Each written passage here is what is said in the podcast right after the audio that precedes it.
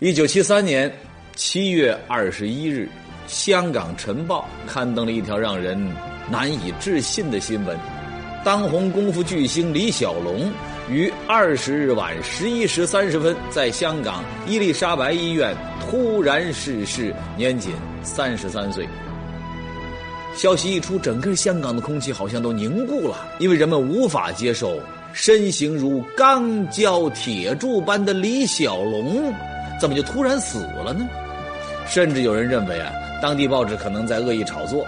然而，随着香港《快报》《明报》等等媒体也陆续刊登李小龙去世的消息，人们才不得不接受一代巨星真实陨落的事情。功夫影帝走了，粉丝们悲伤不已。然而，伴随着悲伤的还有另外一种情绪在悄悄的蔓延，什么呀？疑惑。让我们说了。香港沉默说李小龙是突然死亡的，突然死亡。但是对于死亡原因，无论是晨报还是其他报纸媒体什么的，都说不确定。您注意了，李小龙可是有私人医生的，是有经纪人的。他要是身体有什么不适，应该会得到最及时的照料和帮助。退一步讲，就算私人医生他把不准，去的那家伊丽莎白医院也是全香港当时最好的急诊全科医院，怎么会连个死因都弄不明白呢？所以李小龙一去世，关于他的死因的讨论还有分析，那层出不穷。那么都有些什么说法呢？最早，影迷们倾向于认为李小龙可能是死于自杀。何出此言呢？了解李小龙的朋友可能知道。这位功夫皇帝去世之前，正在拍一部名叫《死亡游戏》的电影。说在一座古寺庙里边，有不少的武功高手，有空手道的、柔道的、西洋拳的等等。主人公也就是李小龙饰演的少林弟子，需要从最底层打到最顶层，层层闯关去获取一个宝藏盒。宝盒里装的是什么呢？不是金银财宝，而是一张纸条，上面写着“生”。是一个等待死亡的过程，听起来很有哲理，对不对？没错，死亡游戏想要表达的，嘛是一种哲理，探讨生死啊，不仅仅是展现简单的武术招式。那么，这跟李小龙之死有什么关联呢？影迷们说了，您别看李小龙拍的电影都是啊打打杀杀的，他这个人呢，大学主修的是哲学。而学哲学的人对于生死这样的问题看法比普通人更加敏感，也更为独到深刻。李小龙就曾坦言呢，他最喜欢的歌曲呢是由英国著名女诗人克里斯蒂娜·罗塞蒂的诗作改编的名曲《当我死去时》。还有拍电影的时候，他也时不时的想通过银幕向观众传递自己对人以及人生的思考与认识。那么，李小龙。你看他本身就爱琢磨生死问题，再加上电影《死亡游戏》所探讨的也跟死亡有关系，所以影迷们不禁怀疑李小龙的突然离去是不是跟他拍戏太投入、走不出自己的心魔有关呢？要说这影迷们的分析也不是没有道理呀。想想曾经饰演林黛玉的陈小旭，那就是因为入角色太深，一直活在林黛玉带给他的忧伤情绪当中啊。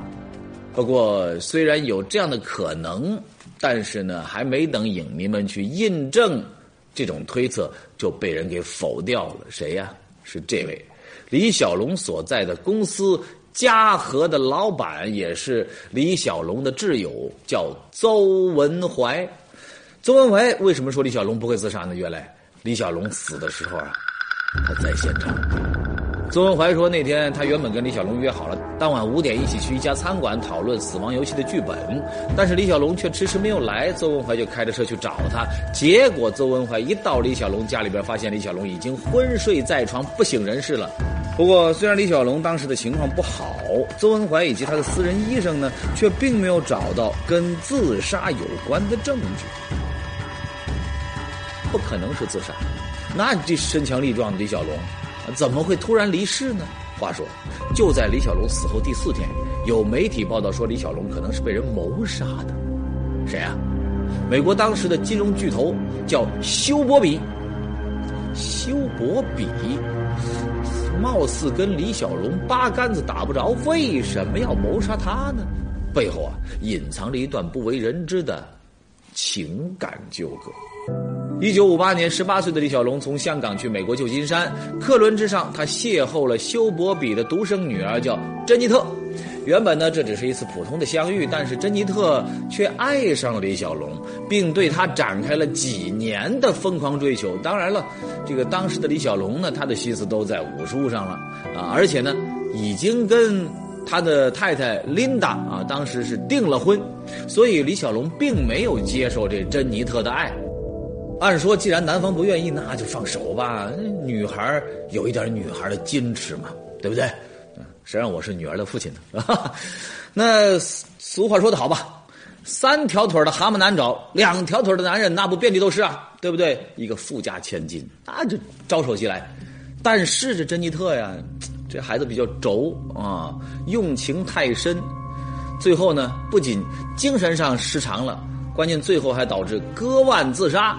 没救回来，女儿死了。休伯比非常愤怒啊，脑子里就一个念头：你李小龙谁啊？布鲁斯李是不是？必须死啊！跟我女儿一块儿走。于是他就让自己的儿子叫迈克啊，迈克尔，暗中勾结黑手党，准备要对付李小龙。可是这事儿又没弄好啊！儿子去给这个女儿报仇，结果呢，仇没报了，这个儿子呀，还给黑手党。给连累了，给害了，怎么说呢？黑手党啊，借这个事儿敲诈迈克尔，迈克尔生气了，怒火中烧，结果开车的时候就不小心车祸丧生。这一下儿子女儿都没了，修伯比这都怪李小龙啊！一气之下，花重金买通一位医术高超的脑血管专家，在一次李小龙头不舒服的时候呢，给他下了可以导致血管破裂，从而致人猝死的药物。而就在不久之后，一代功夫巨星李小龙逝世的消息就传出来了。如果真有这么一回事没准这修伯比还就是啊李小龙死亡的真凶。但是这种说法。也有待验证啊。其中最重要的一点就是李小龙的大脑究竟有没有出现过血管爆裂的情况啊？有没有啊？话说，就在人们等待尸检报告能够给出答案的时候，媒体爆出了一条惊人的消息。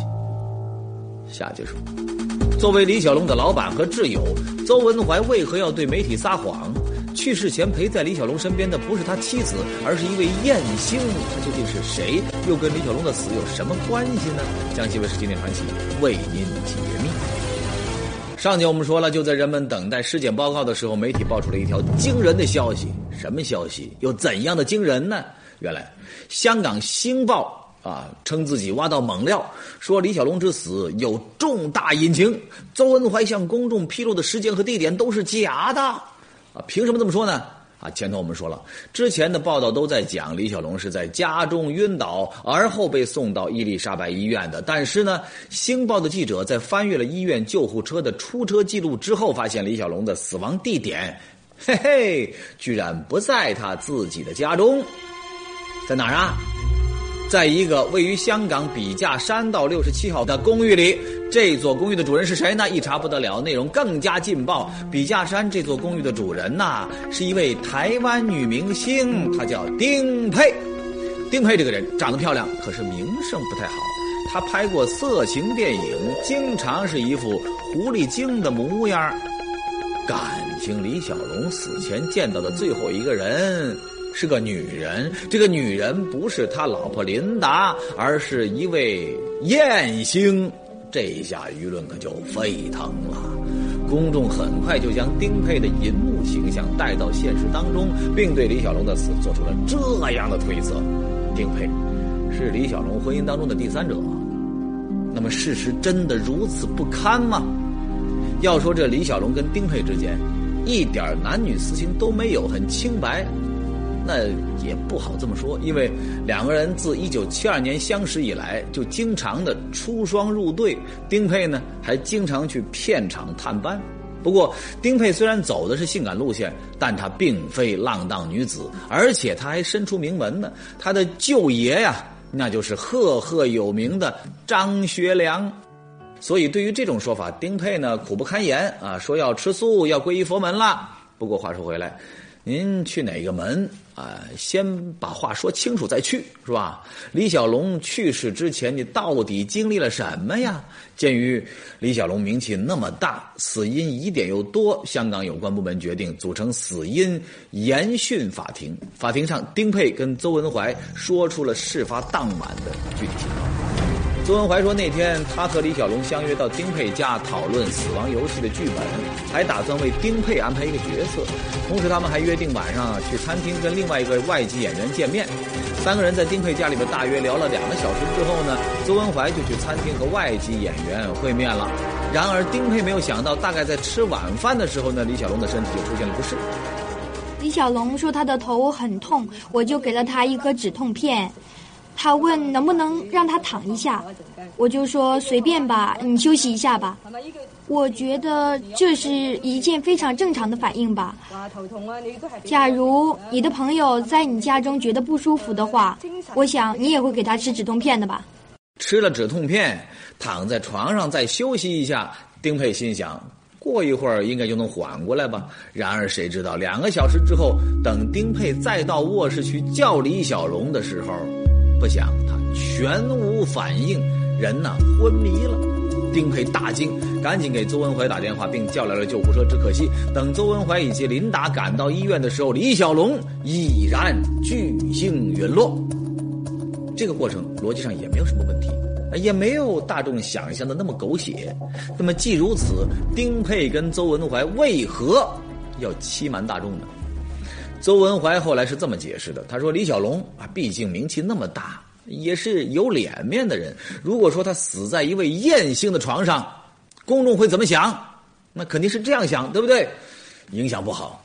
行，作为李小龙的朋友，维护他的名誉可以理解，原谅啊。但是现在难点又来了：既然李小龙生前只是头晕，为何吃了止痛药那就醒不过来了呢？”根据邹丁二人的供词，有人推测李小龙的死可能跟这止痛药有关系。为什么呢？原来李小龙服用的止痛药不同于我们常用的所谓什么阿司匹林之类的啊，这种药的药效要猛烈很多，普通人吃一片呢，都可能不一定扛得住吧。啊，对于过敏的人来说，那就危害非常大了。再有呢，据香港记者杜慧东，也是李小龙的朋友透露呢，李小龙为了增强肌肉，他每天都会吃很多的维生素啊，包括什么肌肉强化剂、极效营养素等等，数百颗呀。都说是药三分毒，那这个西药的补剂那更不好说了，是不是？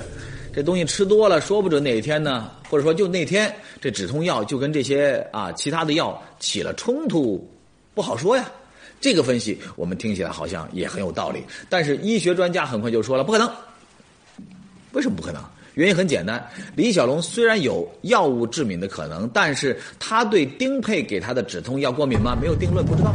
再有杜慧东啊，他是药理专家吗？也不是。既然不是的话，他所说的药物之间起冲突，就只能算是个人臆测，没有药理依据。止痛药致死，这就。啊，不能成为定论，也就站不住脚。那么还会是什么原因呢？就在公众对李小龙的死啊一头雾水的时候，媒体一个新的爆料再次掀起了风波。怎么呢？原来李小龙的尸检报告出来之后呢，官方只说在他的胃里发现了少量的止痛药成分，还有另一种东西，官方没有公开什么呀？大令万人敬仰崇拜的李小龙竟然吸大麻，这公众又是一片哗然。那么，害死李小龙的真凶会不会就是大麻呢？还有啊，既然胃里边检测出了大麻，官方为何只字不提呢？话说，伴随着大麻事件被披露出来，香港的各路记者开始顺藤摸瓜了。很快，就有人写文章说，官方隐瞒不报的背后跟保险有关啊。为什么？因为李小龙要是死于意外的话，那保险公司可得赔个底儿掉啊，赔一大笔钱。可是如果死于大麻，李小龙的家人就拿不到什么呀？啊，当然这个这也是猜测啊，毕竟大麻呢不是鸦片，呃，说吸它就会死人啊，马上就会死也有点夸张，而且还涉及到剂量的问题。李小龙的尸检报告显示，他的体内大麻的含量呢，在胃里是零点五毫克，小肠里边零点四毫克，不算高。